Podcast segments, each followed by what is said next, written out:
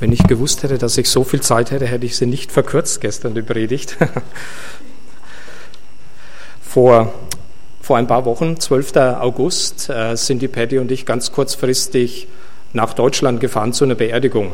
Die Beerdigung war meine, würde ich sagen, meine Lieblingstante und einer von zwei Personen, mit denen wir über unseren Glauben so einigermaßen offen reden konnten so ein kleines Dorf, äh, wie sagt man, erzkatholisch ist halt schon schwierig, dass man, dass man dort ganz offen über seinen Glauben reden kann. Aber mit ihr, mit meiner Tante war das möglich. Bei dem Gottesdienst äh, wurde der Predigttext genau der gleiche wie heute äh, genommen. Und ich hatte mir gedacht, äh, ja, das war zwar gut alles, was er gesagt hatte, aber da steckt eigentlich noch viel mehr in dem Text drinnen und habe die Gelegenheit, benutze heute die Gelegenheit, äh, sozusagen das, was ich da gehört habe, noch ein bisschen äh, auszuweiten. Ganz wichtig bei diesem Predigtext ist, oder bei dieser ist, dass man hier den Zusammenhang nicht vergisst. Denn manchmal sind in der Bibel ja aneinandergereihte äh, Sachen sequenziell zwar in der Bibel geschrieben, haben aber zeitlich nicht so stattgefunden. Aber hier ist das ganz anders. Hier gibt es einen direkten Übergang von der bekannten und sehr berühmten Speisung der 5000 direkt zu diesem Ereignis, das wir heute näher betrachten wollen. Das heißt aber auch, dass die Jünger, die damals äh, mit Jesus sozusagen durch ihr Leben für drei Jahre, gut drei Jahre hindurchgegangen sind, dass diese Jünger ganz unmittelbar gerade ein Wunder erlebt hatten. Fünf Brote und zwei Fische reichten 5000 Personen, das sind also nur die Männer gezählt, die Frauen und Kinder waren da noch gar nicht mitgezählt, und es blieben noch zwölf Körbe übrig. Die, müsst, die Jünger müssten also zu diesem Zeitpunkt noch zutiefst beeindruckt gewesen sein von dem, was sie da miterlebt hatten. Ein Wunder, das man natürlich äh, rational nicht erklären kann, sondern das nur übernatürlich zu erklären ist, dass Gott es gewirkt hat. Und ich nehme an, wären wir eine von den 5000 gewesen, dann hätten wir genauso gestaunt, wie die Jünger damals sicher gestaunt haben. Ich kenne natürlich das Problem, uns sind diese, diese Geschichten sehr bekannt, zum Teil zurück von der Sonntagsschule. Und dadurch äh, ist die Gefahr groß, dass wir sagen, kenne ich schon und hackt die Geschichte schnell ab. Möchte ich verhindern, indem ich ein bisschen anders an die Geschichte herangehe. Am Ende dieses spektakulären Tages, würden wir vielleicht heute verwenden, das Wort spektakulär, geschieht etwas Ungewöhnliches, nämlich Jesus kümmert sich ganz persönlich darum, die Menschenmenge zu entlassen. Wir lesen das im Vers 22, deswegen habe ich diesen letzten Vers der vorhergehenden Geschichte noch mit hineingenommen. Und alsbald nötigte er seine Jünger, das ist jetzt Schlachterübersetzung, und alsbald nötigte er seine Jünger, in das Schiff zu steigen und vor ihm ans jenseitige Ufer zu fahren, bis er die Volksmenge entlassen hätte.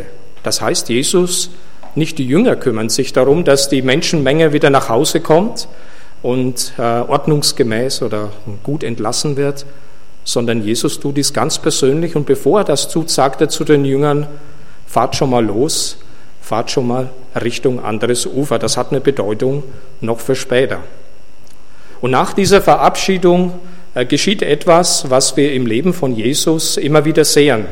Jesus zieht sich zurück. Und nachdem er, Vers 23, und nachdem er die Menge entlassen, stieg er auf den Berg, um abseits zu beten und als es Abend geworden war, war er allein da selbst. Jesus, Jesus sucht die Zeit der Stille.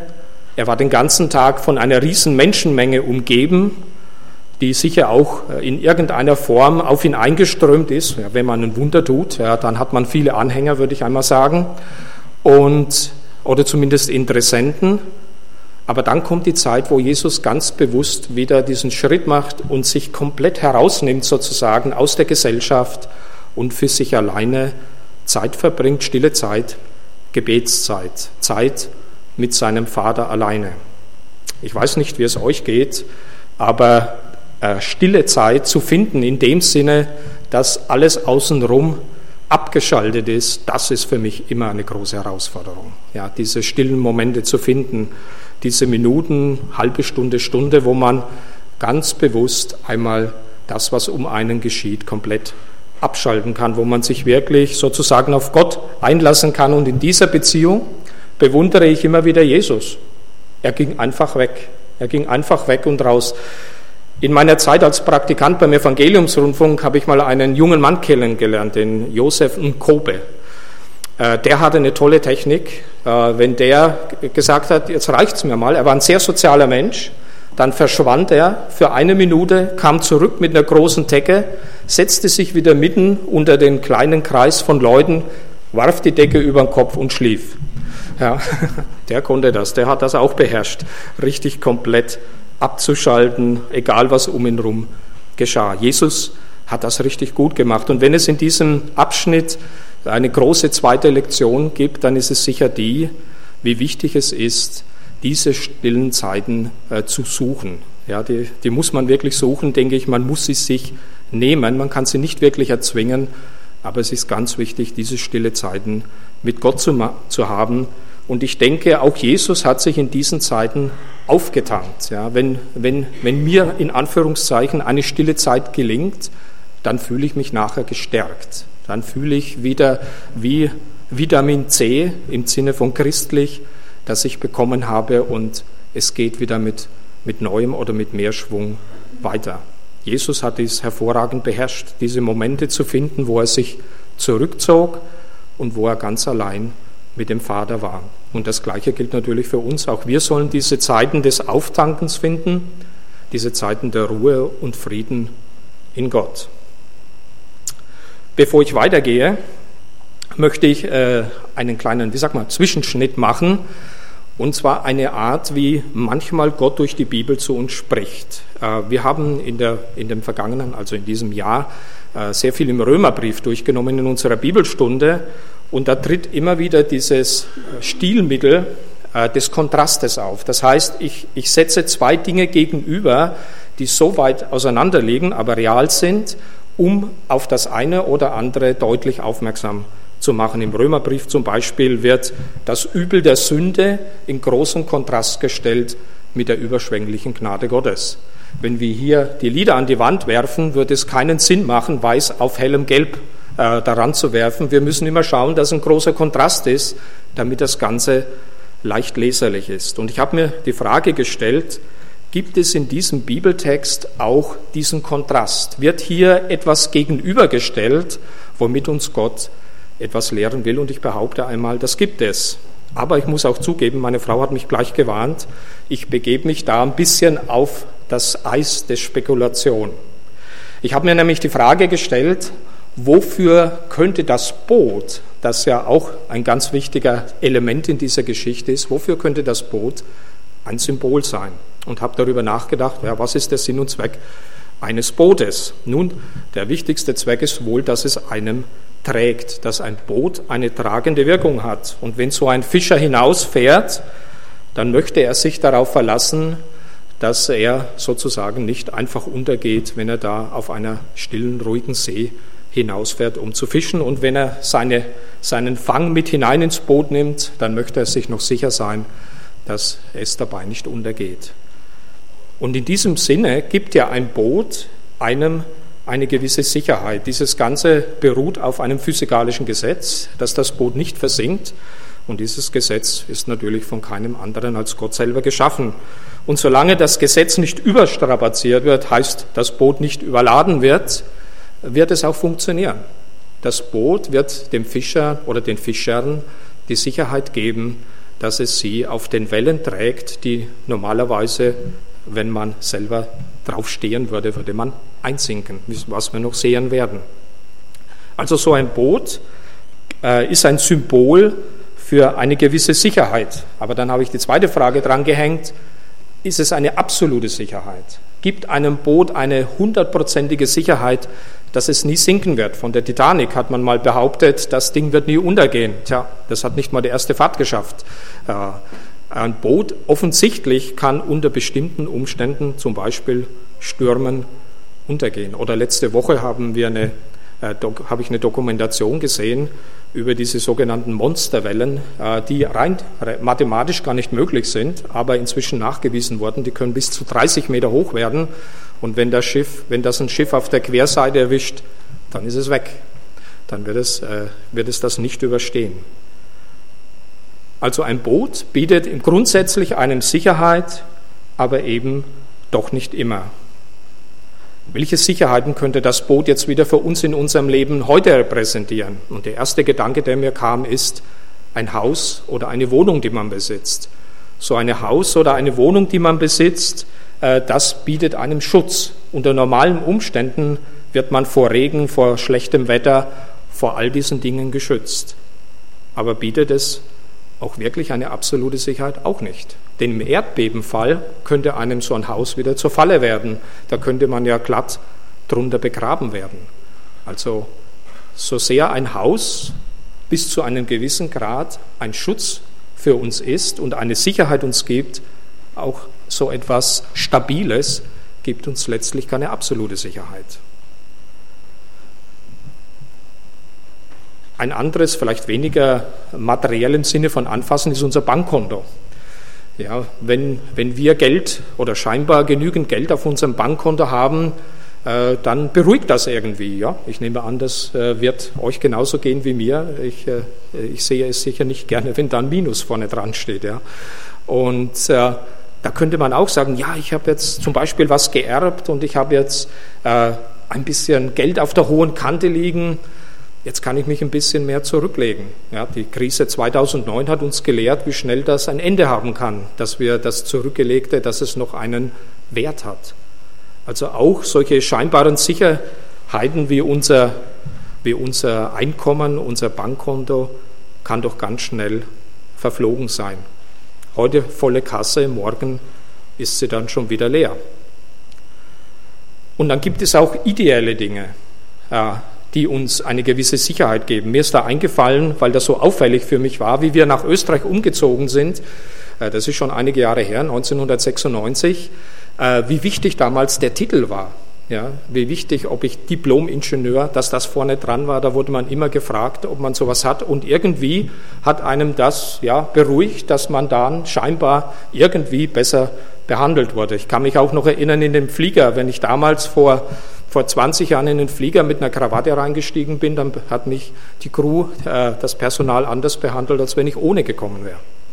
Äh, hat sich aber inzwischen auch geändert. Auch diese scheinbaren Sicherheiten, diese Kleinigkeiten, äh, heute ist der Titel nicht unbedingt noch ein Vorteil. Ja, da ist ja jemand, der kommt da von ganz oben. Was will der uns erzählen? Was soll das mit dem Doktortitel oder sonst was? Ja, heute hört man mehr diese Richtung. Oder wenn wir uns Amerika anschauen, äh, das Amt des Präsidenten ist total verwässert worden. Jeder kann nach Freistil kreuz und quer kritisieren, rauf und runter. Das, das Amt des Präsidenten in Amerika ist inzwischen auch kaputt gemacht worden. Ja. Es hat kein Ansehen eigentlich mehr. Also Sicherheiten, das will ich damit sagen, die wir hier auf Erden begegnen, die haben wirklich ein Verfallsdatum. Ja, wir können uns nicht darauf verlassen, dass sie morgen noch da sein werden. Und dann gibt es noch diese Gruppe von Menschen in dem Boot, nämlich die Jünger. Ich gehe einmal davon aus, dass die Jünger relativ Freunde miteinander waren, ja, vielleicht nicht heiß geliebt untereinander, aber sie mussten ja schon Jahre miteinander auskommen. Sie waren bestimmt schon bis zu einem gewissen Grad zusammengeschweißt, weil sie haben ja mit Jesus äh, vieles erlebt. Da ging es auch rauf und runter. Und es ist doch immer beruhigend, wenn wir in unserem Leben äh, Freunde haben, die uns mittragen, wenn die schwierigen Zeiten kommen. Da gibt es bei uns im Leben natürlich ein Paradebeispiel. Das war die Zeit, in der Patty im Burnout war. Äh, da war sie am Stück einmal vier Monate weg. Und da können wir heute noch mit, mit Hut absagen und mit Begeisterung sagen, wie uns damals die TWR-Mitarbeiter und die Gemeinde durchgetragen hat. Das ging vom Beten, vom Essen, Kochen, Vorkochen, Bügeln, äh, die ganze Palette haben wir da viel Unterstützung erfahren. Wohl dem, der gute Freunde in schwierigen Zeiten hat. Aber interessant ist, auch da gilt, äh, Freunde geben einem eine gewisse Sicherheit, eine gewisse Beruhigung, aber sie können einem auch nicht letztlich komplett durchs Leben durchtragen. die letzte Sicherheit können wir durch sie auch nicht erringen. So, Ende der Spekulation. Zurück zum Text. Die Schlüsselperson in, in, diesem, in dieser Stelle ist natürlich Petrus und Jesus, überhaupt keine Frage. Und wir wollen uns mal Petrus anschauen. Petrus hatte zu dem Zeitpunkt, als sie dem, mit dem Schiff losfuhren, war alles noch in bester Ordnung. Das Boot trug sie bequem über den See, es gab ihnen Sicherheit. Seine Freunde, die Jünger um ihn herum, die waren anwesend, sie hatten Gemeinschaft, ich bin mir sicher, Sie haben da viel geredet, während Sie da über dem See fuhren und haben noch über dieses erstaunliche Wunder der, der Speisung der 5000 sicher noch miteinander darüber geredet. Ah, und das gab wieder Sicherheit. Ich bin nicht allein, meine Freunde sind um mir und ich bin in einem Boot, das mich sicher über den See bringt. Nun, Petrus, das ist natürlich normalerweise richtig, ja, aber dann geschah etwas, und deswegen denke ich jetzt rückblickend, dass Jesus, dass das von Gott auch im gewissen Sinne geplant war. Jesus hat die Jünger vorausgeschickt, damit sozusagen die Jünger zunächst bei diesem dramatischen Ereignis, nämlich dem jetzt aufkommenden Sturm, erstmal alleine sind. Bei Gott, äh, wir, äh, wir hatten ein, in meiner Studentenzeit eine Vitrine, da stand einmal drinnen ein Poster bei Gott gibt es keine Zufälle, es fallen eine Dinge zu, einem die Dinge zu. Gott orchestriert Dinge. Ich denke, das war voll und ganz in Gottes Plan, dass die Jünger zuerst auf den See fuhren, dass sie zuerst mit dem Sturm konfrontiert waren und dass dann erst Jesus eingriff. Vers 24. Das Schiff aber war schon mitten auf dem Meer und litt Not von den Wellen, denn der Wind war entgegen. Starker Wind kam auf. Das sichere Boot war plötzlich nicht mehr so sicher. Wahrscheinlich war es tröstlich für Petrus, dass er da nicht alleine in dem wackelnden Boot saß, dass seine Freunde um ihn herum waren, aber so richtig hundertprozentig ihre Anwesenheit konnte ihm trotzdem keine hundertprozentige Sicherheit geben, dass das mit dem Sturm auch wirklich gut gehen wird, weil sie dabei sind. Es war sicher tröstlich, dass sie dabei waren, aber dass es gut gehen wird, konnten dadurch natürlich nicht garantiert werden. Und innerhalb von wenigen Minuten wurden die Sicherheiten Petrus buchstäblich weggeweht. Buchstäblich weggeweht. Das Boot lief Gefahr zu sinken und die Freunde konnten nur bedingt etwas dagegen tun. Jetzt waren sie in großer Not. Das Einzige, was Petrus und seine Freunde noch machen konnten, die verstanden natürlich was von Seefahrt, das Boot in den Wind steuern und schöpfen, äh, was das Zeug hält. Die Wellen, die reinschwappen, möglichst schnell das Wasser wieder herauskriegen. Aber viel mehr, vielleicht noch beten, hoffentlich auch noch beten, war nicht drin. Ansonsten waren sie dem Sturm und der Situation, in der sie waren, eigentlich äh, ausgeliefert. Und damit kommen wir zu dem außergewöhnlichen Teil von dieser Geschichte. Zunächst geschieht etwas ganz äh, Natürliches. Der Wind kommt und der Wind bringt sie in große Not. Und dann in diese Not hinein geschieht etwas Übernatürliches. Aber um die vierte Nachtwache kam Jesus zu ihnen, Vers 25, und wandelte auf dem Meer. Mitten in ihrer Not hinein kommt Jesus den Jüngern auf dem Wasser entgegen. Als ihn aber die Jünger auf dem Meer wandeln sahen, erschraken sie und sprachen, es ist ein Gespenst und schrien vor Furcht.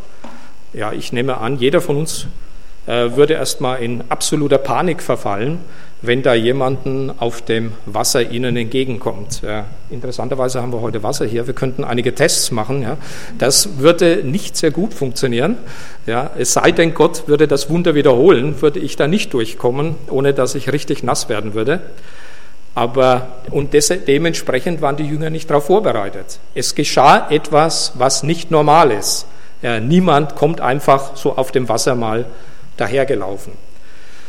Vor ein paar Monaten haben wir auch in einer dieser Infotainment-Sendungen äh, einmal gesehen, äh, welche Versuchen die Menschheit inzwischen unternommen hat, um auf dem Wasser zu gehen. Das gibt es tatsächlich äh, mit solchen komischen äh, Entenfüßen da vorne dran, dass sie das versucht haben. Aber mir ist dabei eine Sache aufgefallen äh, wenn die das so versucht haben, entlang zu watscheln auf dem Wasser, sie mussten immer nach unten schauen. Sie konnten nicht einfach gehen. Sie mussten sich höchst konzentrieren, damit sie da ein paar, ja, ein paar Schritte weit gekommen sind.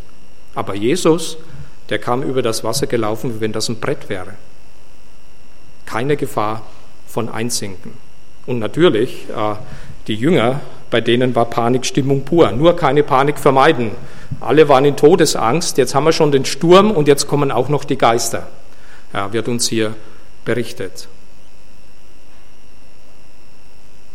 Wie hätten wir uns verhalten, wenn wir in dem Boot mitgesessen wären? Ich glaube, wir hätten mit den Jüngern um die Wette geschrien erstmal. Ja. Ja, wir hätten, bei uns wäre genauso das Fracksausen gewesen wie bei ihnen. Bei denen war das Adrenalin ohnehin schon ganz oben durch den Sturm und die Gefahr des äh, Untergehens. Und dann kommt da auch noch jemand auf dem Wasser dahergelaufen. Und wie wir wissen, in der Seefahrt gibt es ja eine Menge Geschichten so über Geister äh, von Seefahrern. Natürlich nehme ich an, haben auch die Jünger diese Geschichten gekannt und wahrscheinlich zu anderen Zeiten darüber gelacht. Aber in dem Moment jetzt, wo da jemand auf dem Wasser ihnen entgegenkam, da war ihnen sicher das Lachen vergangen. Hinein in diese Todesangst, und das ist jetzt das Wunderbare, spricht Jesus ein paar ganz wenige Worte. Vers 27. Seid getrost, ich bin's, fürchtet euch nicht. Im Englischen sagt man Case finished, Fall erledigt. Jesus beruhigt seine Jünger, indem er ihnen sagt, wer er ist, indem er ihnen sagt, indem er ihnen sich zu erkennen gibt. Wenn Jesus sich einem Menschen zu erkennen gibt, dann hat dies eine tröstende, beruhigende Wirkung. Und zwar meine ich damit nicht einen Propheten oder einen Superman, sondern Jesus wirklich zu erkennen, für wen er ist, nämlich der, der Sohn Gottes. Dann hat das eine beruhigende und eine tröstende Wirkung. Weshalb hat es das? Weil nämlich mit Jesus die Sicherheit in unser Leben hineinkommen kann, die eben all diese anderen Dinge, die ich so mal äh, beispielhaft aufgezählt habe, eben nicht bringen können. So gut und so schön und wichtig Freundschaften sind, äh, letzte Sicherheit bringen sie nicht. Unser Bankkonto schon mal gar nicht, bewiesen, 2009 spätestens. Unser Haus, Italien vor ein paar Jahren, da ist ein ganzes Dorf, ist in die Häuser zusammengebrochen durch ein Erdbeben. Auch das letztlich keine endgültige Sicherheit. Aber ganz anders ist es mit Jesus. Durch Jesus können wir eine Sicherheit haben, die uns nirgendwo auf Erden gegeben werden kann. Umgekehrt gilt dann natürlich, die Sicherheiten, mit denen ein Ungläubiger durchs Leben geht, die haben alle ein garantiertes Verfallsdatum. Ja, sie werden sich irgendwann erweisen als, ähm, ja, als Lug und Trug, als nicht tragend. Seid getrost, ich bin's, fürchtet euch nicht. Weil ich es bin, braucht ihr euch nicht zu fürchten. In der Gegenwart Jesus braucht man sich nicht zu fürchten. Da kann man geborgen sein, Ruhe finden, im sicheren sein. Jetzt ist es natürlich interessant, wie Petrus in diesem Moment umgeht. Er hört die Stimme Jesus, er sieht die Silhouette, er hört die Stimme Jesus, er erkennt, dass es eigentlich Jesus sein könnte oder müsste. Und wie menschlich reagiert doch der Petrus in diesem Moment? Entschuldigung. Er fordert nämlich einen Beweis. Er sagt im Vers 28, Herr, bist du es, so heiße mich zu dir auf das Wasser kommen. Wenn du es bist, dann lass mich auf dem Wasser zu dir hingehen. Petrus fordert den ultimativen Beweis. Er weiß, äh, wenn Jesus das wirklich ist, dann kann nur Jesus dafür sorgen, dass er auch auf dem Wasser gehen kann. Irgendjemand anders, irgendein anderer Mensch oder vielleicht sogar ein Geist könnte das nicht. Aber Jesus kann es. Und so fordert er etwas zu tun, was eigentlich vollkommen übernatürlich ist. Entschuldigung. Und was Jesus gerade sozusagen getan hat. Lass mich bitte das Gleiche tun wie du, dann bin ich mir sicher, dass du es wirklich bist. An anderer Stelle in der Bibel hat Jesus verweigert, solche Beweise zu liefern. Gegenüber den Pharisäern war er wesentlich weniger großzügig, irgendwelche Wunder und Beweise zu liefern. Aber mit Petrus ging er anders um. Mit Petrus ist er darauf eingegangen. Und Jesus sagt letztlich nur ein einziges Wort, komm, komm. Wunderbar. Und Petrus tut es. Im Vers 29 lesen wir im zweiten Teil, und Petrus stieg aus dem Schiff und wandelte auf dem Wasser und kam auf Jesus zu. Ich weiß nicht, wie der Petrus aus dem Boot gestiegen ist. Ich muss ehrlich sagen, weil ich schon mal so ein kleines Boot äh, aus dem Baukasten zusammengebastelt habe, habe ich mich gefragt, wie ist er aus dem Boot herausgekommen? Ja, ist er so rausgekommen und hat mal geschaut, trägt es wirklich? Oder ist er mit Schwung raus, danke, ist er mit Schwung raus und losgestürmt, so wie das eigentlich Petrus seine Mentalität war? Oder ging er in aller Ruhe raus und hat überhaupt keine Aufmerksamkeit im Wasser geschenkt, sondern hat nur auf Jesus geschaut in dem Moment. Ich denke, letzteres ist vermutlich wahr. Er hat sich vermutlich schon beim Aussteigen, hatte nur eines im Blick, nicht was da unten passiert, sondern wer da vorne auf ihn wartet. Und Jesus sagte, komm, und Petrus ging aus dem Boot, und es ist erstaunlich, dass er sich das nicht nochmal anders überlegt hat. Wie gesagt, wir könnten hier einen Test machen, äh, wir würden beweisen, äh, dass das meistens nicht gut geht. Ja. Jesus, äh, Petrus war in diesem Moment, so habe ich das mal ausgedrückt, 100 Prozent auf, auf Jesus fokussiert.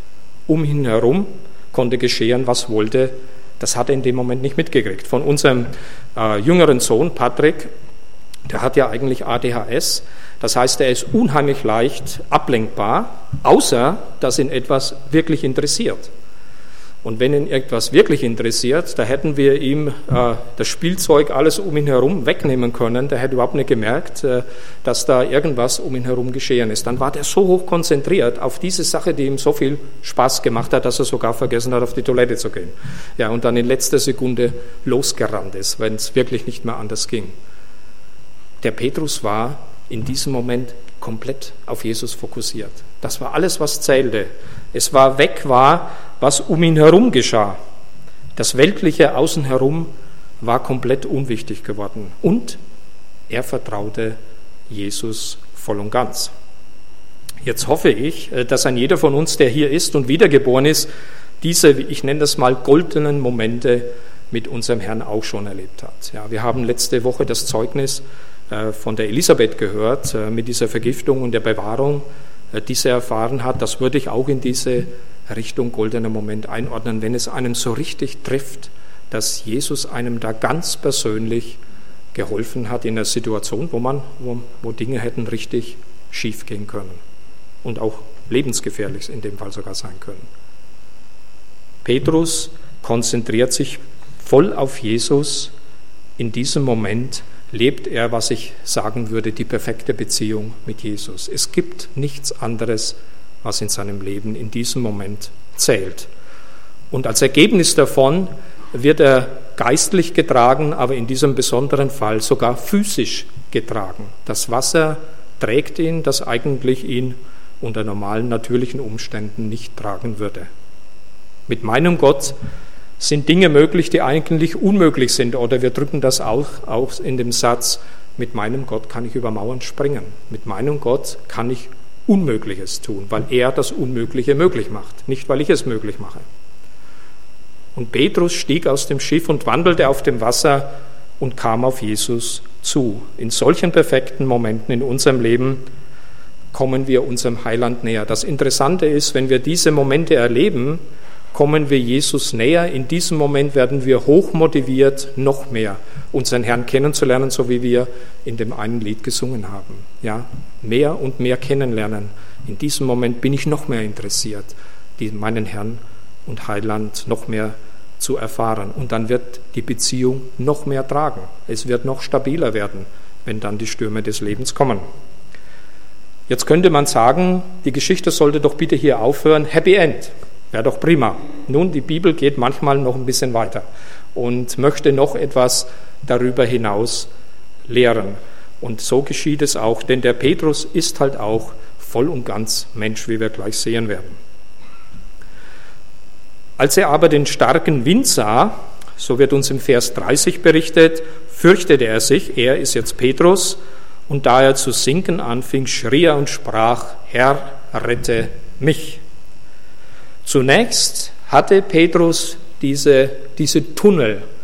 Er war nur auf Jesus fokussiert. Aber je näher er Jesus kam, in einem Wunder, er lief auf dem Wasser, je näher er Jesus kam, umso mehr wurde ihm bewusst, ach, der Wind ist ja auch noch da und die Wellen, die gehen auch noch, schwappen hier auch noch ziemlich wild hin und her und er ließ sich ablenken.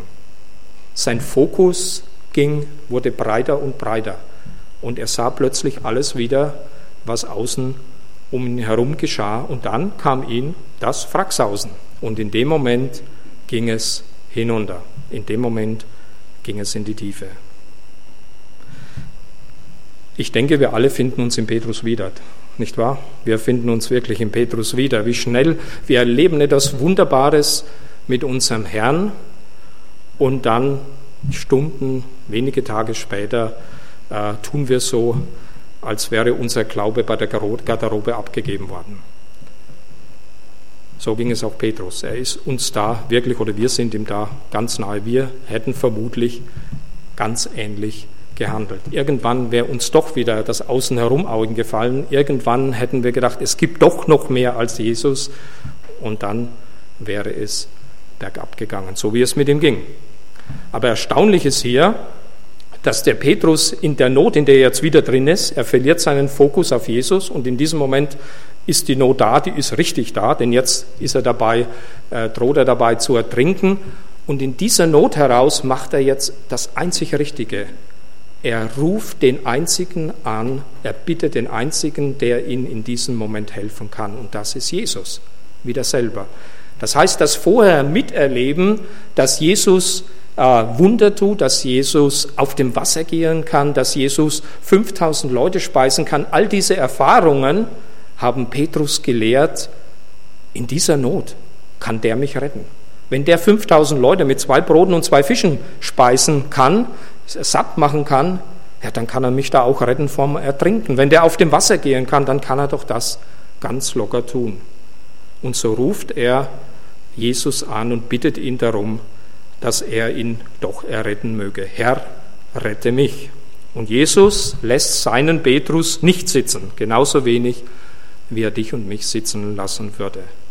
Und wir sehen hier ein wunderbares Bild. Äh, ich tue sehr gerne an dieser Stelle immer einfügen, wenn wir unseren Gott der Bibel vergleichen mit den anderen Göttern, soweit mir bekannt ist, gibt es keinen anderen Gott, der sich zu den Menschen hin bewegt, der zu den Menschen geht, der sich, wie ich das nenne, sich herunterbeugt zu den Menschen. Allah, der Gott des Islams, das ist ein Gott der Distanz.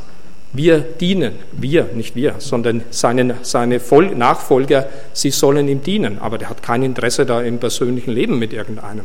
Ganz anders mit unserem Gott.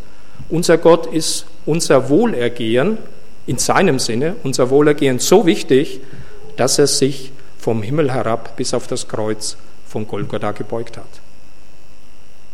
Welch wunderbarer Akt der Liebe, die er uns da erwiesen hat. Ein Gott, der willig ist, für mich zu leiden den haben wir. Die anderen Götter, die sind nur da, die lassen sich nur dienen. Götter in großen Anführungszeichen. Die sind nur da, um sich bedienen zu lassen.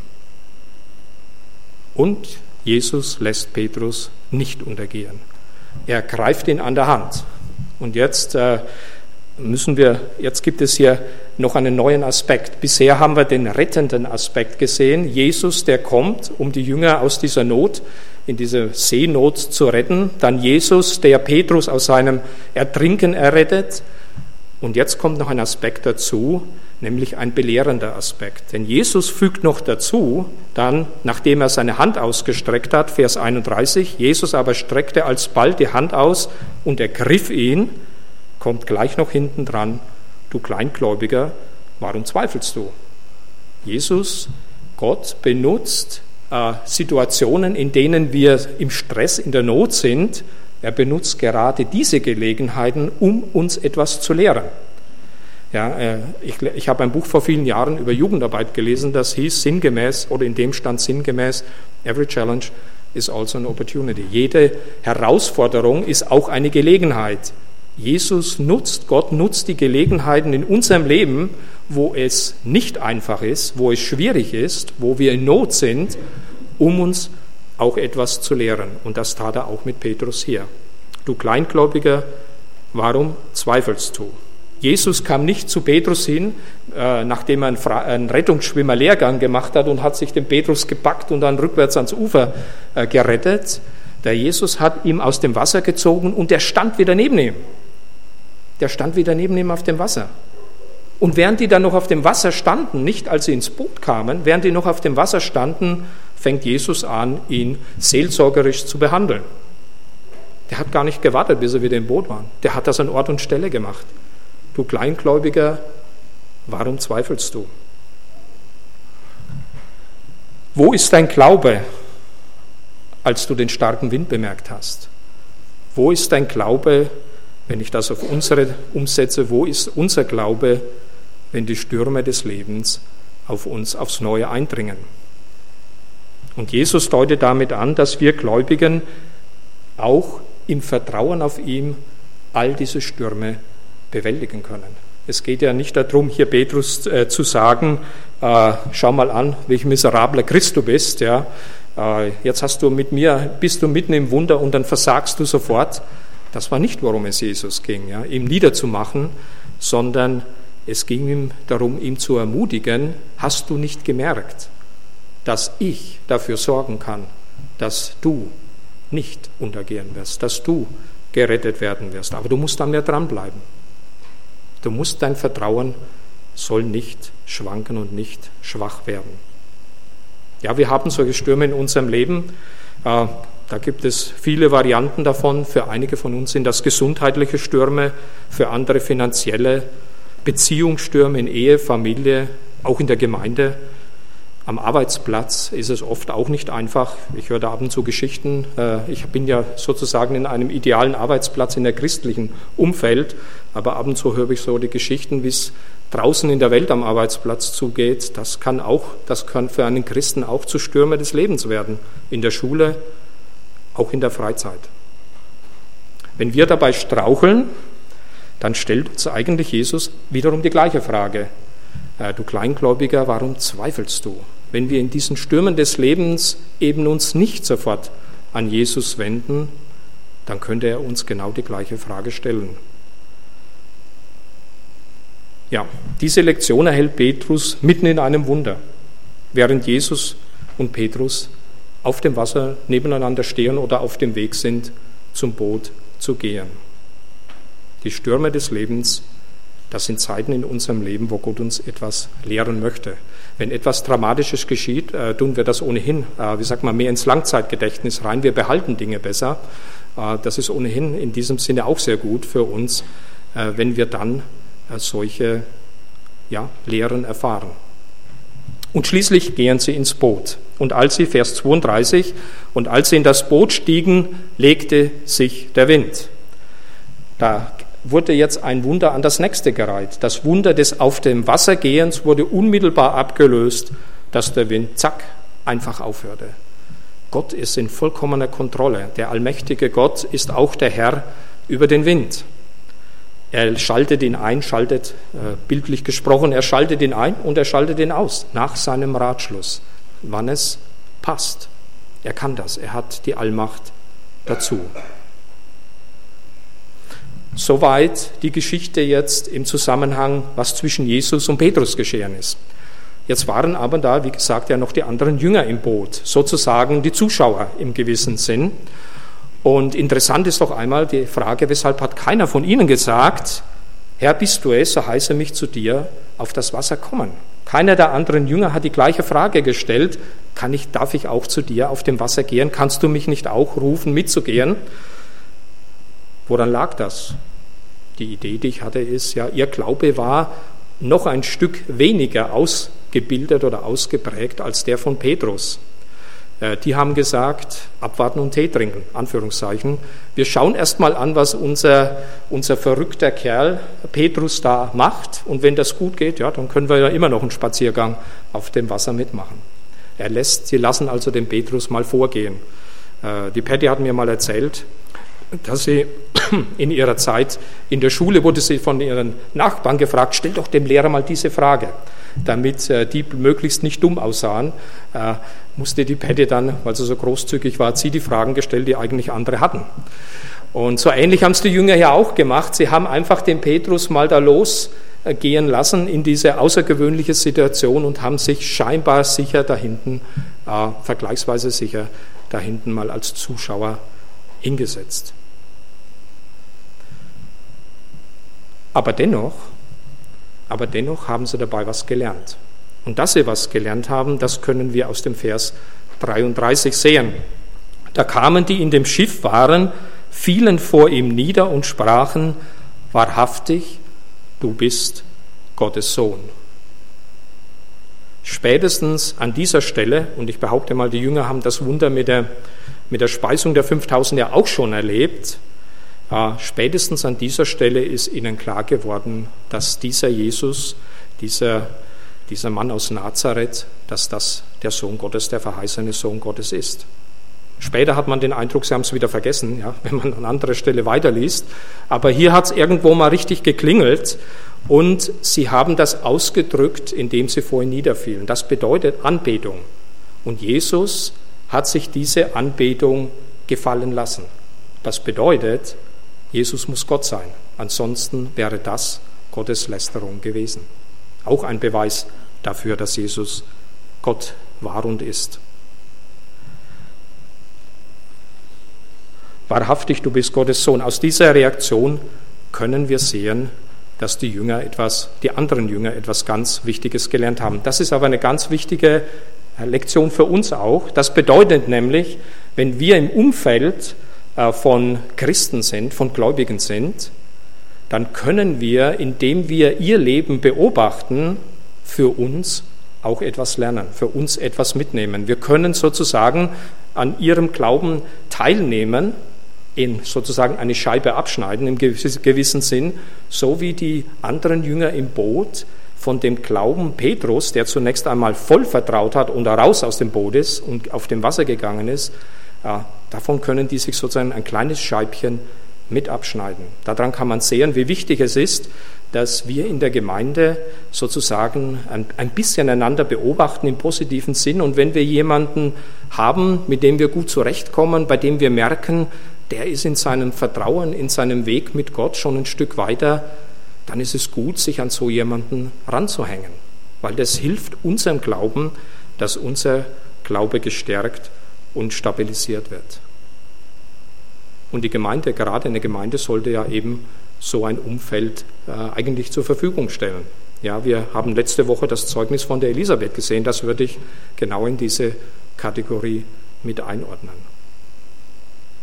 Eine Sache ist aber dabei wichtig, und damit komme ich dann auch zum Schluss. Eine Sache ist wichtig, als wir in Amerika waren, haben wir ein Pastoren-Ehepaar kennengelernt. Das heißt, der Pastor ist freiwillig aus seinem Pastorendienst hinausgegangen äh, um eine Auszeit zu nehmen, weil er absolut am Rand äh, von Burnout war.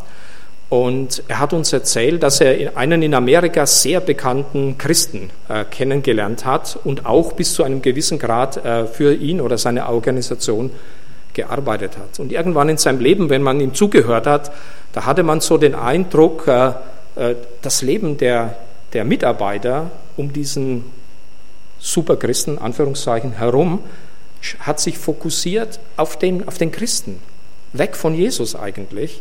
Und dann sind auch richtige Fehler aufgetreten, richtige Probleme aufgetreten, äh, sowohl bei dem Superchristen als auch äh, in der Organisation außen herum. Und irgendwann hat er das gemerkt. Irgendwann hat er das gemerkt und die Paddy und ich, wir haben den jetzt kennengelernt. Äh, das ist so ein demütiger Mensch geworden. Wenn das vorher noch nicht war, spätestens jetzt ist es, der wirklich voll und ganz weiß, ich kann was lernen, wenn ich meine Mitbrüder und Mitschwestern beobachte. Ich kann was mitnehmen, aber mein Fokus darf bei allem Wohlwollen nicht von Jesus weggehen, dem ich alles äh, zu verdanken habe. Und darauf müssen wir auch achten, dass wir immer hinter dem, was in unserem Leben geschieht, äh, Jesus sehen. Letztlich werden uns nicht unsere Bode, unser Haus, unser Bankkonto, unser Ruf, unser akademischer Grad, was immer auch uns scheinbar Sicherheit gibt, letztlich werden die uns nicht tragen. Tragen, das tut nur Jesus. Denn nur in Jesus Christus können wir letztlich die Sicherheit und den Frieden finden, nachdem wir uns eigentlich alle, wenn wir ehrlich sind, uns immer wieder sehnen. Seid getrost, ich bin's, fürchtet euch nicht. Ja, in diesem, mit diesen kleinen Sätzen hat Jesus eigentlich eine perfekte Beziehung mit ihm wunderbar beschrieben. Amen.